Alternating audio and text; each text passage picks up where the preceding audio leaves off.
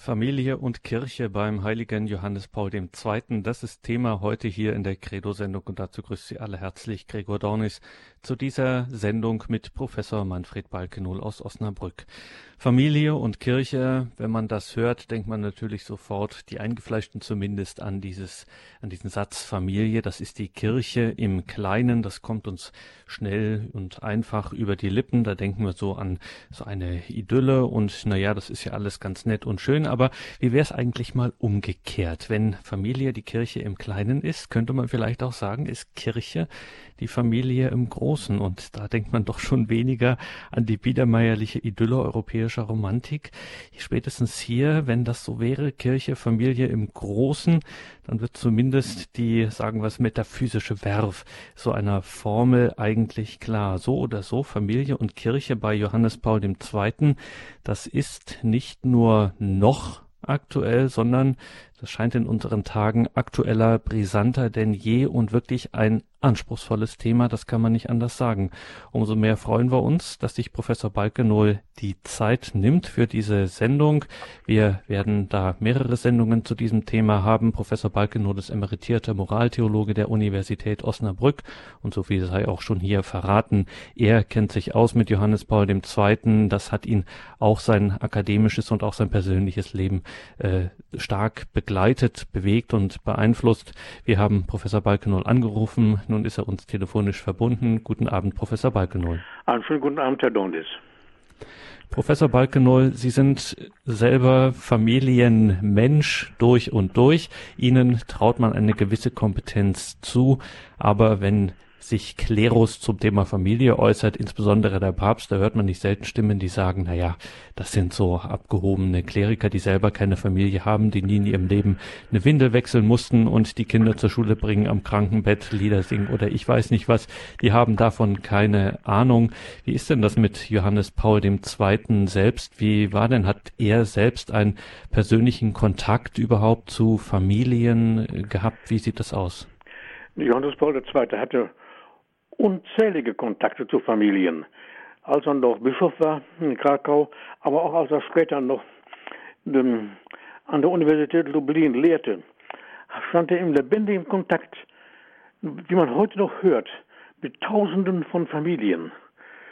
Und das ist hochinteressant, dass Johannes Paul II., der heilige Johannes Paul II., hier eine Ähnlichkeit aufweist mit Johannes Chrysostomus, der Kirchenlehrer aus dem dritten Jahrhundert, der ebenfalls zu zahlreichen Familien den Kontakt hatte und dort die Kirche gesehen hat. Er stand ja auf, auf, auf Kriegsfuß mit vielen seiner, seiner Amtsbrüder, den Bischöfen, denen er Lust, ein luxuriöses Leben vorgeworfen hatte. Und auf der Suche nach der Kirche selbst in ihrer kleinen Form stieß, stieß er immer wieder auf die Familien, sodass er sagen konnte, die Familie ist die Kirche im Kleinen. Und zwei Jahrtausende später hat die Kirche dieses Wort des heiligen Johannes Chrysostomus in einen Konziltext aufgenommen, und zwar im Zweiten Vatikanischen Konzil, im Lumen Gentium. Da haben wir es drin hat 2000 Jahre gedauert. Er hatte Schwierigkeiten, als er dieses Wort verkündete von der Familie als der Kirche. Später konnte Johannes Paul II. sagen, die Familie ist nicht nur die Urzelle, die Urform der Gesellschaft, sondern ebenfalls die Urform der Kirche. Und nach so einer langen Zeit, nach 2000 Jahren, hat die Kirche dieses Wort des heiligen Johannes Chrysostomus aufgenommen in ein Konzil. Zu seiner Zeit ist, ist er noch verbannt worden. Eben wegen dieses Wortes. Dann geschah am kaiserlichen Hofe ein Unglück.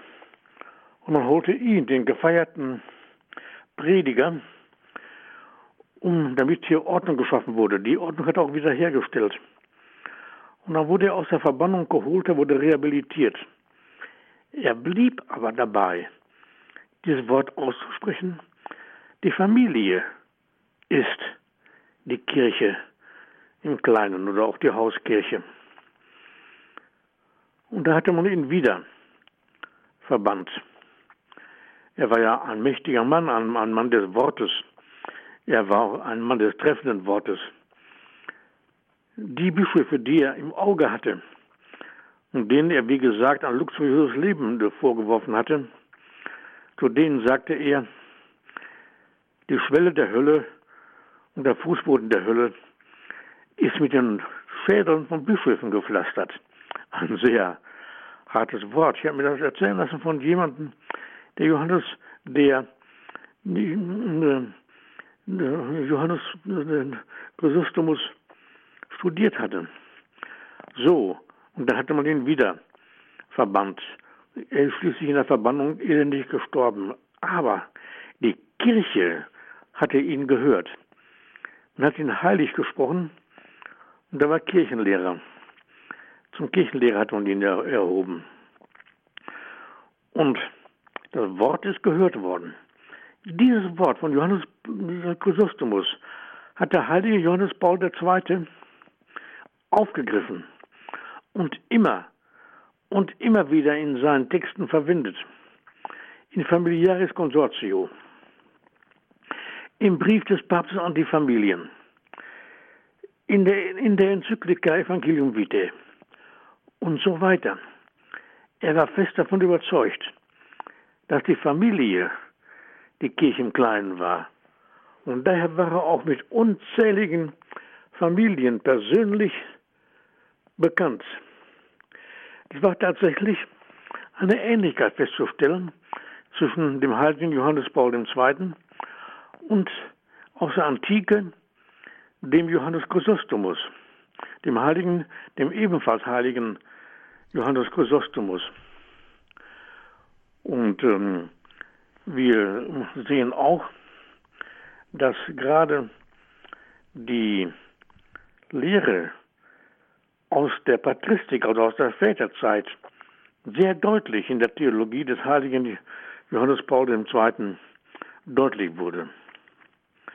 Und in der Enzyklika, die ich eben genannt hatte, Evangelium Vitae, sagt der heilige Papst Johannes Paul II. programmatisch auf der ersten Seite, gewiss ist es die Geburt des Erlösers, die diese große Freude ausstrahlt.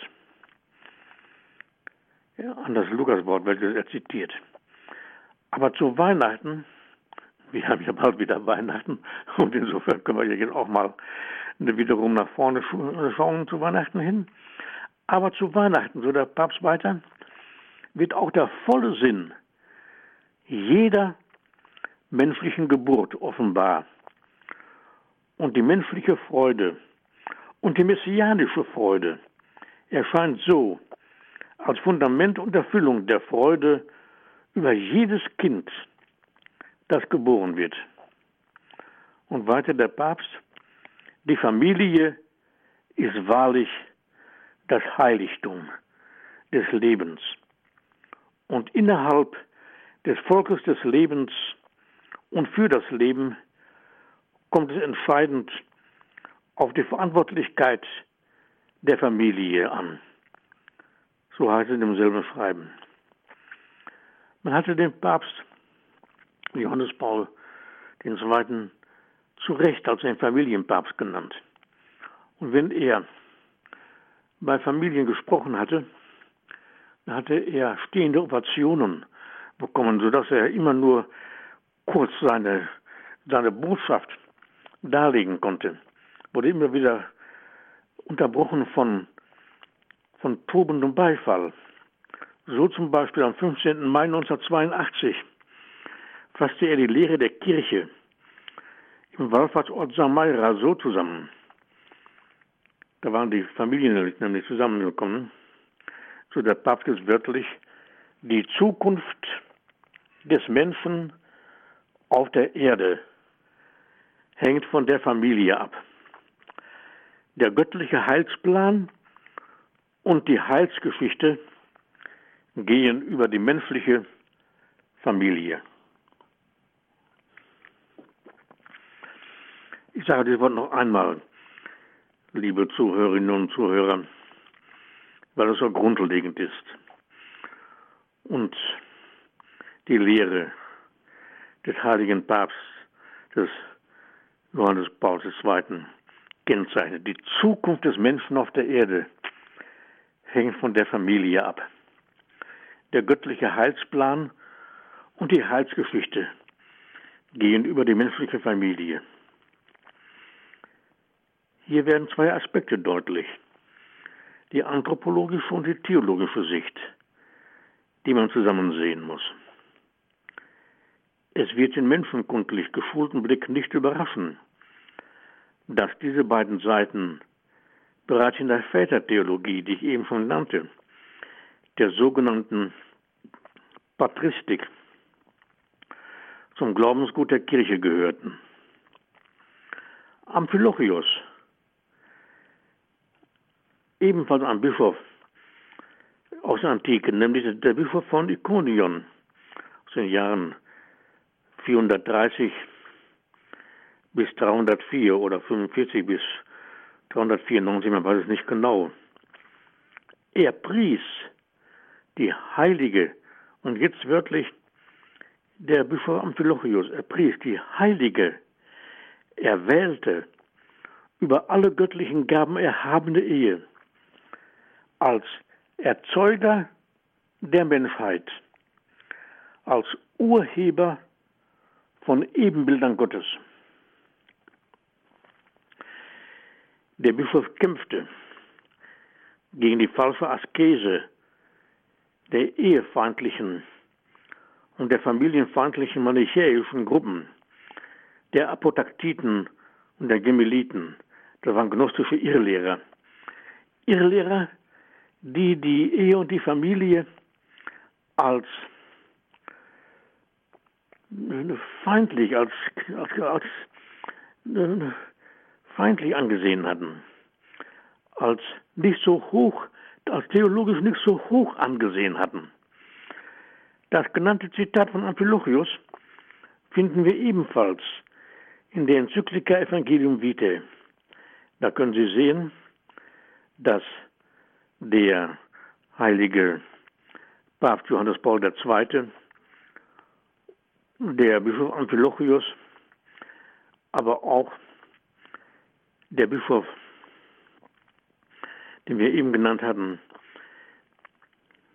hier auf der gleichen Grundlage standen. Johannes Chrysostomus nämlich.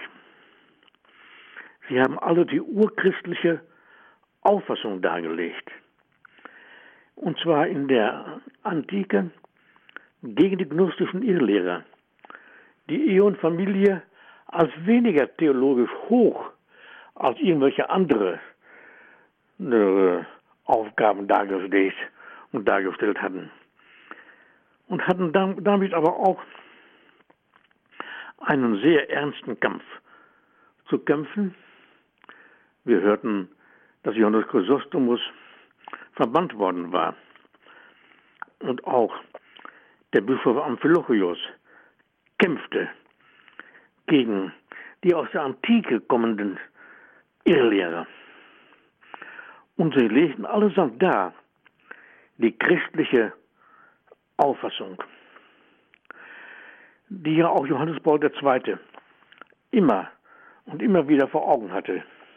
Denn die christliche Auffassung sieht Ehe und Familie seit jeher, können wir jetzt sagen, als natürliche und zugleich übernatürliche Lebensform. Denn die Ehe als Natureinrichtung ist göttlichen Ursprungs. Die von Gott angeordnete und gesegnete Ehe führte Christus zum ursprünglichen Ideal der unauflöslichen Einehe zurück und erhob sie zur Würde eines Sakramentes.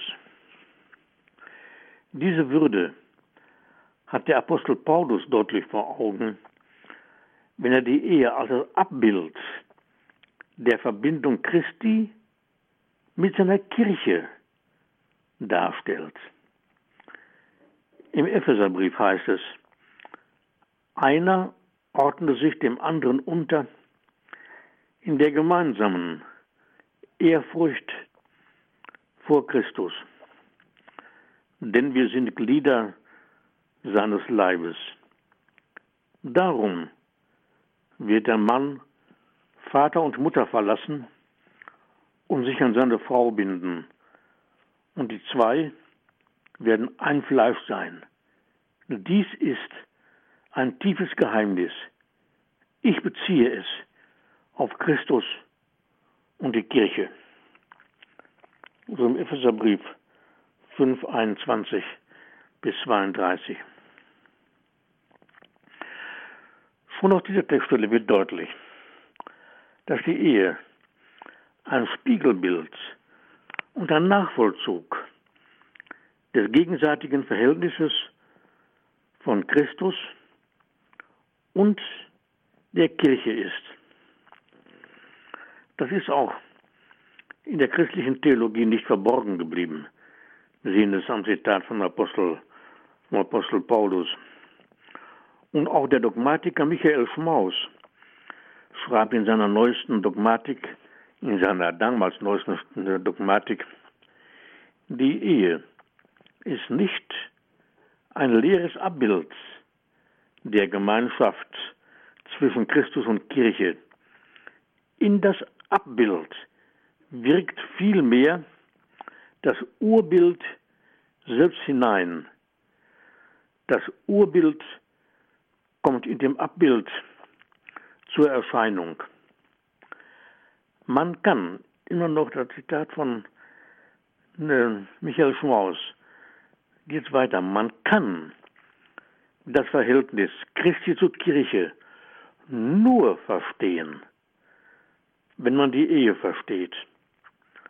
Umgekehrt kann man diese nur verstehen, wenn man die Verbindung von Christus und Kirche ins Auge fasst. Ich sage Ihnen gleich, liebe Zuhörerinnen und Zuhörer, wo das Zitat dieser Stelle zu finden ist. Ich mache nochmal auf diesen Einsatz, ich weise nochmal auf diesen Einsatz hin. Man kann das Verhältnis Christi zur Kirche nur verstehen, wenn man die Ehe versteht. So Michael Schmors. Michael Schmors war, immerhin der Lehrer von Josef Ratzinger, einer der großen Dogmatiker seiner Zeit. Sehen Sie, man kann das Verhältnis Christi zur Kirche nur verstehen, so schreibt er. Wenn er etwas schreibt, dann weiß er auch, was er schreibt. Manche Leute scheinen das nicht immer zu wissen. Er weiß, man kann das Verhältnis Christi zur Kirche nur verstehen, wenn man die Ehe versteht. Das heißt also, es gibt keine andere Möglichkeit, das Verhältnis Christi zur Kirche zu verstehen, als die Ehe zu verstehen. Das ist schon 1982 in der neuen Ausgabe seiner Dogmatik herausgekommen, nämlich der Glaube der Kirche im Band 5, das Christusheil durch die Kirche und in der Kirche, im Teilband 4, das Heilshandeln in der Kirche. Herausgekommen St. Ottilien in seiner zweiten Auflage 1982, auf Seite 219. Und als diese Auflage neu herausgekommen war, hatte Josef Ratzinger seinem ehemaligen Lehrer Michael Schmaus deswegen gratuliert. Das auch nur ganz am Rande gesagt. Ich wollte nur gesagt haben, dass diese Lehre immer schon die Lehre der katholischen Kirche war. Und das Ziel ist die Verwirklichung des Gottesreiches ein Thema, welches wiederum bei Johannes Paul II. eine große Rolle spielte. Wir werden dieses Thema vertiefen. Vorher hören wir noch ein paar Klänge Musik.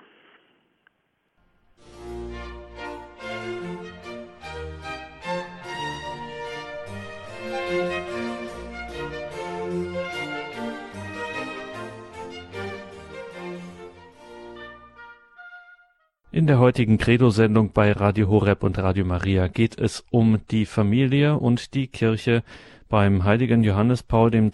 Wir sind verbunden mit Professor Manfred Balkenohl aus Osnabrück, haben da schon einleitende Worte gehört. Von einer anthropologischen Dimension haben wir gehört, der Ehe, der Familie, ja, die Eheleute, die Urheber von Gottes Ebenbildern, wie es beim Bischof Amphilochius heißt, den der heilige Johannes Paul II. zitiert, und dann aber auch, dass man das Verhältnis Christus-Kirche in Bezug auf die Ehe äh, verstehen muss. Also, wir haben so einen äh, scharfen oder prägnanten Satz gehört des damaligen Dogmatikers Michael Schmaus, der ganze, eine ganze Generation von Schülern geprägt hat, unter anderem auch Josef Ratzinger, dass man das Verhältnis Christus und Kirche nicht verstehen könne, wenn man nicht wirklich die Ehe verstünde. Das sind schon wirklich, ich sage das, prägnante Aussagen, Professor Balkenow. Das müssen Sie uns noch ein bisschen genauer darlegen, insbesondere dann auch, wie so diese anthropologische Dimension und diese streng genommen theologische Dimension miteinander zu tun haben. Ja, danke schön, Herr Dondes. Es ist ja so, dass die theologischen und die anthropologischen Grundlagen das Erste, was man sehen und verstehen muss. Erst dann kommt das Praktische, was Ehe und Familie zu leisten haben in der Welt. Aber auf, eben aufgrund dieser Grundlage, dass eben die Ehe das Abbild der Verbindung zwischen Christus und der Kirche ist. Man kann das Verhältnis Christi zur Kirche nur verstehen, so nochmal Schmaus, wenn man die Ehe versteht. Und Johannes Paul II., der göttliche Heilsplan und die Heilsgeschichte gehen über die menschliche Familie. Hier übersetzt er praktisch den Bischof Amphilochius, der die Worte gesprochen hat er pries die heilige, erwählte und über alle göttlichen Gaben erhabene Ehe als Erzeuger der Menschheit. Und Johannes Paul II. Die Zukunft des Menschen auf der Erde hängt von der Familie ab. Dann Amphilochius.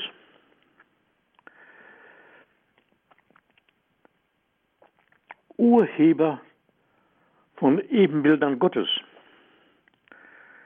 der heilige Johannes Paul II., der göttliche Heilsplan und die Heilsgeschichte gehen über die menschliche Familie. Da sehen wir die Parallelität. Wir sehen die Parallelität aber auch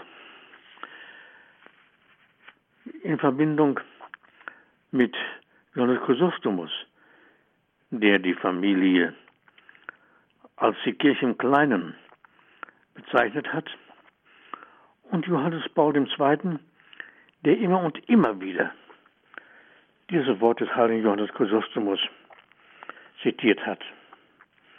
Und ich sagte, das Ziel ist die Verbindung, ist die Verwirklichung des Gottesreiches. An zahlreichen Stellen gibt die Schrift darüber Auskunft, dass Jesu ganz besondere Sorge der Ehe und der Familie galt. Bei Matthäus heißt es, sie sind also nicht mehr zwei, sondern eins. Was aber Gott verbunden hat, das darf der Mensch nicht trennen. Ehe und Familie als theologische Größen sind also der Willkür des Menschen entzogen. Das sakramentale Wesen der Ehe wird dadurch deutlich, dass Jesus der Welt eine Botschaft von der Heiligkeit von Ehe und Familie als Element des Gottesreiches und mit dem Ziel der Verwirklichung des Gottesreiches verkündete. Diese bereits im Urchristentum lebendige Überzeugung ist in den orthodoxen Kirchen, den Ostkirchen, einschließlich der mit Rom unierten, bis in die heilige Liturgie hinein ebenfalls erhalten geblieben. Die heilige Liturgie wird hier auch als göttliche Liturgie bezeichnet. Die Traufeier nämlich ist hier bezeichnenderweise eine Krönungsliturgie, eine Krönungsliturgie, die mit den Worten beginnt, gesegnet sei das Reich Gottes. Aber die Brautleute werden auch mit den Worten begrüßt, gegrüßet sei das Reich Gottes. Die Krönung der Brautleute weist darauf hin, dass ein Reich, und zwar das Reich Gottes, hier auf Erden durch den Ehebund schon Realität wird. Und eschatologisch, das heißt, auf endzeitliche Verwirklichung hin ausgerichtet ist. Gekrönt werden Kaiser und Könige, wenn ein Königreich und ein Kaiserreich gegründet wird. Hier werden die Brautleute gekrönt. Eine Krone wird ihnen aufgesetzt, weil hier das Reich Gottes entsteht. Die Ostriten gehören zur Katholizität, also zum allumfassenden Charakter der Kirche. Nicht ohne Grund wird im neuen Weltkatechismus auf diese Krönungsliturgie verwiesen. In familiaris consortio heißt es, da sind wir wieder bei Johannes Paul II die christliche Familie erbaut das Reich Gottes in der Geschichte. Johannes Paul II. war ja auch Philosoph. Und über seinen Worten schwebt ja auch der Geist der Philosophie. Wenn er sagt, die christliche Familie erbaut das Reich Gottes in der Geschichte, da kann man natürlich fragen, ja, Wer soll das Reich Gottes in der Geschichte denn sonst erbauen? Sodass wir also einen weiteren Punkt haben. Ein Punkt, den wir genannt hatten, die Familie als Kirche im Kleinen und hier die Verwirklichung des Gottesreiches durch die Familie. Wir arbeiten uns also langsam vor und werden die wesentlichen Punkte herausheben, die zur Kennzeichnung, zur christlichen Kennzeichnung der Ehe und der Familie führen, darin führen. Die ebenfalls christliche, urchristliche Überzeugung und Wahrheit, wir sagten es, nämlich der Familie als Kirche im Kleinen, ist im Vatikanischen Konzil bestätigt worden. Die vom Konzil bestätigte und urchristliche Auffassung der Familie als der, als der Kirche im Kleinen. Wie gesagt, vom heiligen Johannes Chrysostomus im 4. Jahrhundert ausgezeigt, hatte der heilige Johannes Paul II. in zahlreichen Dokumenten dargetan. In Familiaris Consortio, in Gravissimam Sande, also dem Brief des Papstes an die Familien, in dem es einleitend heißt, unter diesen zahlreichen Wegen ist die Familie der erste und der wichtigste. Erinnert an, Amphilochius, der gegen die gnostischen Irrlehrer kämpfte. Das hätte auch Amphilochius den, den gnostischen Irrlehrern sagen können. Unter diesen zahlreichen Wegen, die ja der Mensch zurücklegen kann, auch in der Kirche, unter diesen zahlreichen Wegen ist die Familie der erste und der wichtigste. Dann vor allen Dingen im Evangelium Vitae hat Johannes Paul II. diese urchristliche Aussage erneut ausgesagt und bestätigt. Er verweist auf die Zivilisation der Liebe, die ohne christliche Ehe und Familie in der Gesamtkirche überhaupt nicht möglich wäre. Die Familie, ich sage es nochmal, ist das Heiligtum des Lebens. Evangelium Vitae 91. Sie ist als kleine Kirche, als Hauskirche aufgerufen, das Evangelium vom Leben zu verkünden, zu feiern und ihm zu dienen. Evangelium Vitae 92. Die ekklesiologische Bestimmung der Familie als kleine Kirche, als Kirche im Kleinen, als Hauskirche, ist indes keine theologische Meinung im Sinne einer freien Ansicht, sondern eine theologische Wesensaussage von hohem Gewissheitsgrad. Daher betont der Katechismus der katholischen Kirche, mit dem wir uns ja auch schon beschäftigt hatten, betont der Katechismus der katholischen Kirche, die christliche Familie ist eine spezifische Darstellung und Verwirklichung der kirchlichen Gemeinschaft. Sie kann, sie kann und muss deshalb auch Hauskirche genannt werden. Sie ist eine Gemeinschaft des Glaubens, der Hoffnung und der Liebe.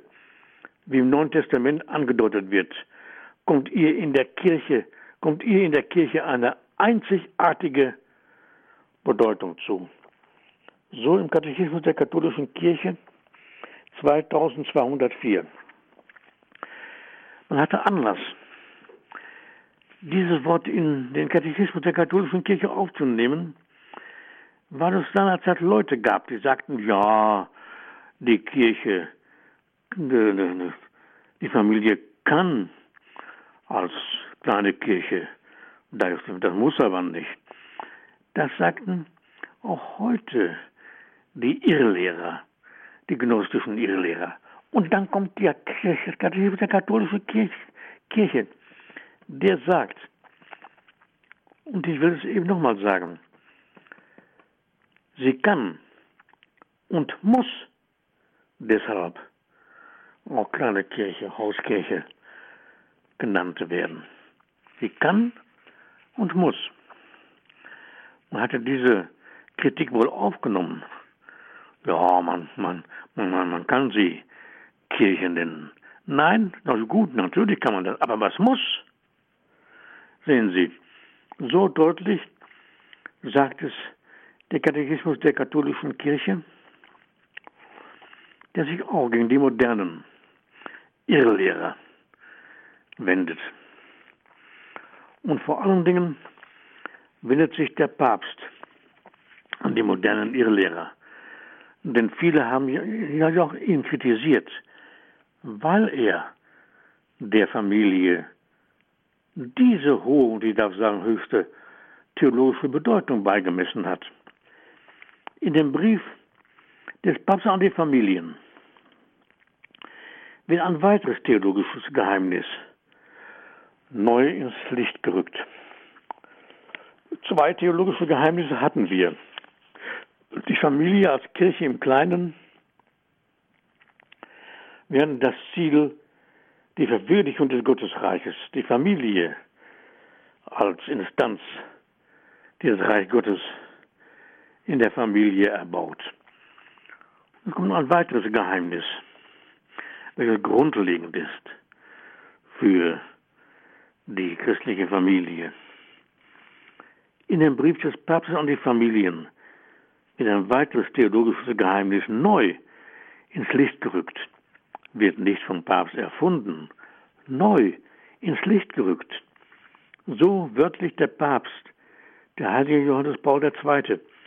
Es ist möglich, das Urmodell der Familie in Gott selber, im trinitarischen Geheimnis seines Lebens wiederzuerkennen. Umgekehrt bildet das göttliche Wir das ewige Vorbild, vor allem jenes Wir, das von dem nach dem Abbild und der Ähnlichkeit Gottes geschaffene Mann und der Frau gebildet ist. Lassen Sie mich das erläutern. So wie der Mensch als Einzelwesen Ebenbild des trinitarischen Gottes ist, so ist die menschliche Familie in ganz besonderer Weise das Ebenbild der göttlichen Trinität. Eine, eine höhere Offenbarung. Also die göttliche Trinität konnte der Menschheit nicht zuteil werden. Die Familie ist insbesondere das Spiegelbild der göttlichen Trinität, das Spiegelbild des innertrinitarischen Dialoges. Die Theologen sind sich da, sind darüber einig, dass es einen innertrinitarischen Dialog gibt. Es ist Glaubenssatz, dass die göttlichen Personen ineinander leben. Das ist mit dem innertrinitarischen Dialog gemeint. So sagt es bereits das Konzil von Florenz. Die gegenseitige Durchdringung und Einwohnung der drei göttlichen Personen wird als Perichorese bezeichnet. Perichorein heißt im Griechischen wörtlich herumgehen, auf jemanden übergehen, wörtlich. Also ganz eins zu sein. Die göttlichen Personen sind ganz eins miteinander. So wie die Eheleute, die Familie, eins ist miteinander als Ebenbild der göttlichen Trinität. Ebenfalls eine Glaubensaussage, die in die Patristik hineinreicht. Denn bereits in der Väterzeit war diese Lehre auf mannigfache Weise wiederholt und zu erklären versucht worden. Am ausführlichsten wird die Lehre von der göttlichen Trinität von Augustinus erörtert, der ja auch der Überzeugung war, dass der Mensch das eigentlich nicht verstehen kann und dass er ein Geheimnis ist. Die göttliche Trinität bleibt ein Geheimnis für den Menschen bei allen Versuchen, die, die zu erörtern.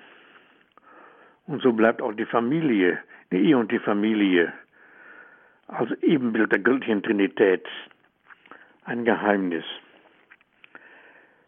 Diese Perichorese, das ineinander, miteinander leben.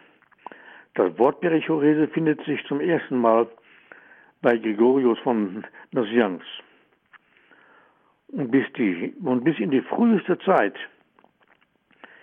der Kirche geht die Glaubensgewissheit zurück, dass die Familie das Abbild der göttlichen Trinität ist. Als Ausdruck der göttlichen Liebe und Abbild der göttlichen Dreieinigkeit stellt das Leben der Eheleute und der christlichen Familie insgesamt eine Widerspiegelung der innertrinitarischen Wirklichkeit dar, auf die sie ausgerichtet ist. Die Liebe ist die Grundlage der Daseinsweise, die eine dialogische innertrinitarische Beziehung, die Beziehung in Ehe und Familie sowie die Beziehung zwischen Schöpfer und Geschöpf ermöglicht.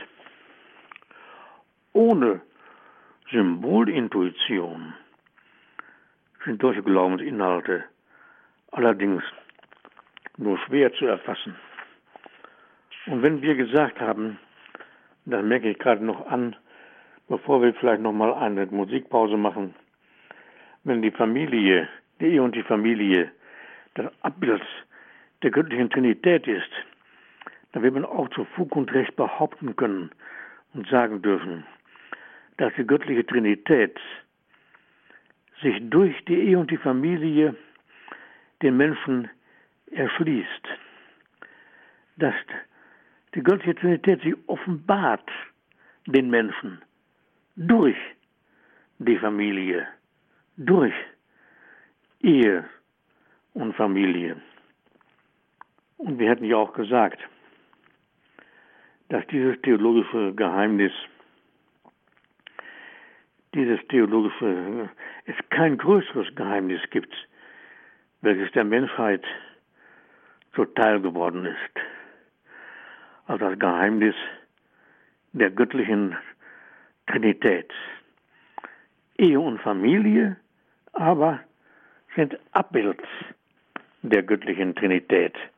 Und auch hier können wir sagen, in das Abbild wirkt das Urbild selbst hinein. Wir wollen noch einen Schritt weitergehen, hören zwischendurch aber noch ein paar Klänge Musik.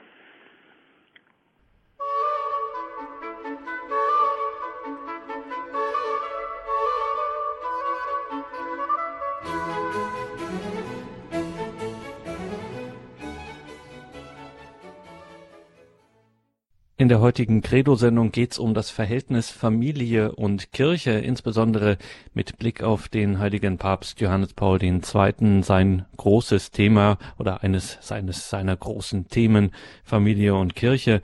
Wir sind verbunden mit Professor Manfred Balkenohl aus Osnabrück und haben jetzt schon Professor Balkenohl von Ihnen wirklich sehr viel, sehr intensive Gedanken gehört. Vielleicht können wir hier die verbleibenden 20 Minuten dafür nutzen, dass wir noch ein bisschen miteinander ins Gespräch kommen. Auch die Hörerinnen und Hörer Gelegenheit haben, hier anzurufen. Sie sind herzlich eingeladen, wenn Sie hier irgendwo hängen geblieben sind, etwas nicht ganz verstanden haben, mit etwas vielleicht auch nicht einverstanden sind, einfach nochmal nachhaken möchten, vielleicht einen eigenen Gedanken noch einbringen. Wir freuen uns, wenn Sie sich hier in der Sendung beteiligen. 089 517 008 008 ist unsere Telefonnummer. Außerhalb von Deutschland wählen Sie bitte 0049 89 517 008 008. Professor Balkenohl nochmal an den Anfang zurückgegangen. Also dieses Thema Familie, das Sie jetzt so stark gemacht haben, wo wirklich äh, Johannes Paul II. wie eben auch die kirchliche Tradition so starke Worte wählt und dann auch solche Sachen sagt, wie die Hauskirche ist dann berufen, das Evangelium vom Leben zu verkünden. Also da ist immer ganz viel Leben steckt da drin. Auch so eine Formulierung, Evangelium vom Leben. Was ist das eigentlich, diese Betonung, diese Stärke, diese Aufgeladenheit dieses Lebens? Was hat es für die Christen mit diesem Leben so auf sich? Ja, weil ja die Christen, die Familie selbst das Evangelium vom Leben nicht nur verkündet, sondern das Evangelium vom Leben beinhaltet. Wir haben ja in der, die Enzyklika des, von Johannes Paul II. heißt ja Evangelium, Evangelium Vitae. Das ist die Enzyklika vom, vom Leben des Menschen. Und wenn man sie auflegt, egal wo, dann werden diese starken Worte treten einem entgegen. Zum Beispiel, die Grundlage eines immer wieder erneuerten Bewusstseins vom Sinn der Zeugung, von dem der, der Papst hier schreibt in der Enzyklika, als bevorzugtem Ereignis, in dem offenbar wird, dass menschliches Leben ein Geschenk ist, um seinerseits weitergeschenkt zu werden. Das ist zum Beispiel so an der Stelle. Man kann hingucken, wo man will. Mhm. Diese Worte sind natürlich von Johannes Paul II. mit Bedacht gewählt, der ja nicht nur Theologe, der auch Philosoph war. Und auch heute noch, wenn man zum Beispiel nach Lublin kommt, wo er ja gelehrt hat an der Universität Lublin. Die Universität Lublin trägt ja heute seinen Namen groß vor der Universität, vor dem Hauptgebäude. Da steht Universität Johannes Paul, der Universität Lublin, Johannes Paul II., sie trägt seinen Namen. Und auch die Studenten und die Lehrenden sind auch heute noch, noch sind auch heute noch der Lehre des heiligen Johannes Paul II. des bewusst und reichen diese Lehre weiter. Im großen Lichthof eben dieser Universität im Hauptgebäude ist seine, ist seine Gestalt überlebensgroß in Bronze gegossen wiedergegeben. Dort habe ich gestanden mit dem Dekan, der mich eingeladen hat, an dieser Universität Gastvorlesungen zu halten. Ich habe auch diese Gedanken des heiligen Johannes Paul II. dargelegt, waren im Grunde den Hörern nicht unbekannt. Und darum müssen wir sagen, wir, wir haben heute zwar, wir leben zwar in einem Zeitalter des ethischen Verfalls, das ist richtig. Wir leben aber tatsächlich ebenfalls in einem Zeitalter der Wiedergewinnung christlicher Werte zugleich. Nämlich, dass christlich gelebte Ehe und Familie das Abbild der Trinität sind, auf Christus hin orientiert sind und eine besondere Form der Christusnachfolge darstellen. Und da müssen wir allerdings noch dabei sagen, die allerdings ein sehr hohes Maß an Verzicht und Opferbereitschaft verlangt. Das wäre jetzt nämlich genau meine Frage gewesen, Professor Balkenull. Was ist denn mit den Stellen in der Bibel, auch den Worten Jesu beispielsweise, die, wo man denken könnte, also mit Familie hat der Mann nun wirklich nichts am Hut, wenn ich Vater und Mutter verlassen soll oder wenn äh, die Toten äh, die Tod begraben lassen und so weiter. Äh, also was hat das denn, wie geht, passt das denn zusammen? Auch der bewusste die bewusste Entscheidung zum Beispiel von Menschen des geweihten Lebens, von Klerikern, von Priestern ähm, auf Ehe und Familie zu verzichten. Wie geht das denn zusammen? Ja, also darüber hat ja der heilige Johannes Paul II. auch Auskunft gegeben. Er ist ja immer und immer wieder gefragt worden, Entschuldigung, immer wieder gefragt worden von Leuten, die ihm zum Beispiel Worte durchgestrichen, weggestrichen hatten aus seinen äh, apostolischen Briefen, zum Beispiel der Brief des Papstes an die Familien, wo es dann heißt, unter diesen zahlreichen Wegen ist die Familie der erste und der wichtigste. Und dann haben die Leute gesagt, wo bleiben wir denn? Da waren Bischöfe oder hohe kirchliche Würdenträger. Und dann hat der, der, der Papst den geantwortet, für euch bleibt noch eine Menge zu tun übrig. Und er hat auch die Stellen exegetisch vielleicht dagegen sprechen könnten, entkräftet. Das wäre nochmal ein neues Thema. Denn Jesus hat der Familie und der Ehe besondere Bedeutung zukommen lassen. Was was Gott verbunden hat, darf der Mensch nicht trennen. Die, die von Gott verbundene Einheit, die eigentliche Einheit des geweihten Lebens, nämlich Ehe und Familie, muss heute wie in der Antike neu gesehen werden. Und man darf nicht vergessen, dass in der Antike, gerade in der Zeit, als diese christliche Auffassung durchkam, dass in dieser Zeit die Kirche in unvorstellbar kurzer Zeit sich über den gesamten damals bekannten Erdkreis ausgebreitet hatte.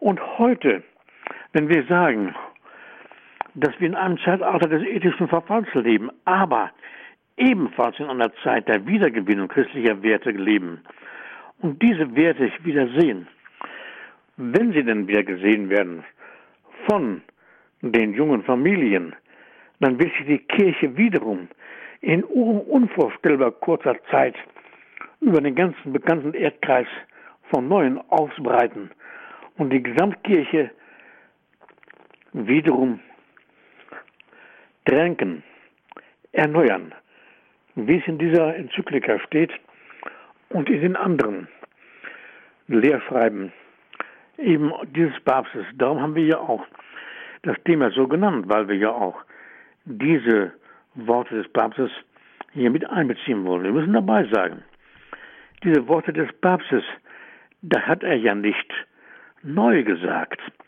Er hat diese, diese Lehre ja nicht erfunden. Er hat sie ja aus der christlichen Antike, aus der Archaik, das letzte Stück der Archaik war ja, der christliche war ja die Antike, herausgehoben und neu, mit, mit anderen Worten wieder dargelegt, für unsere Zeit ausge, ausgelegt. Und die christliche Familie, die aus der christlichen Ehe erwächst, ist ja die eigentliche Urzelle, die Urform der Kirche. Das begründet Johannes Paul II. ja auch immer wieder.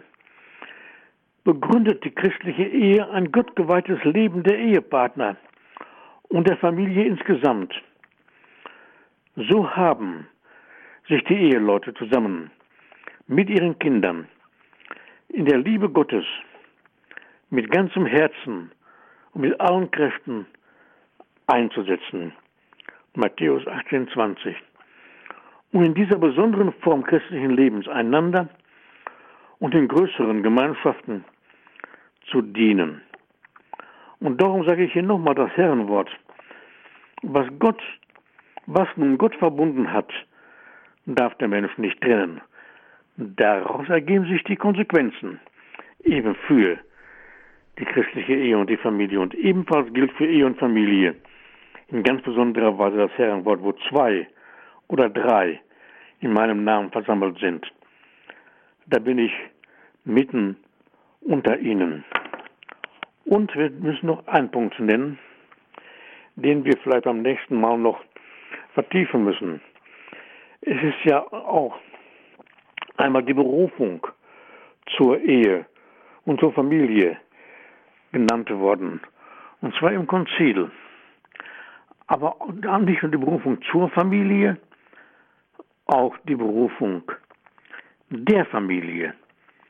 Sie ist nach Johannes Paul II. Und damit will ich dann meinerseits für heute schließen. Sie ist berufen, sie hat eine dreifache Berufung.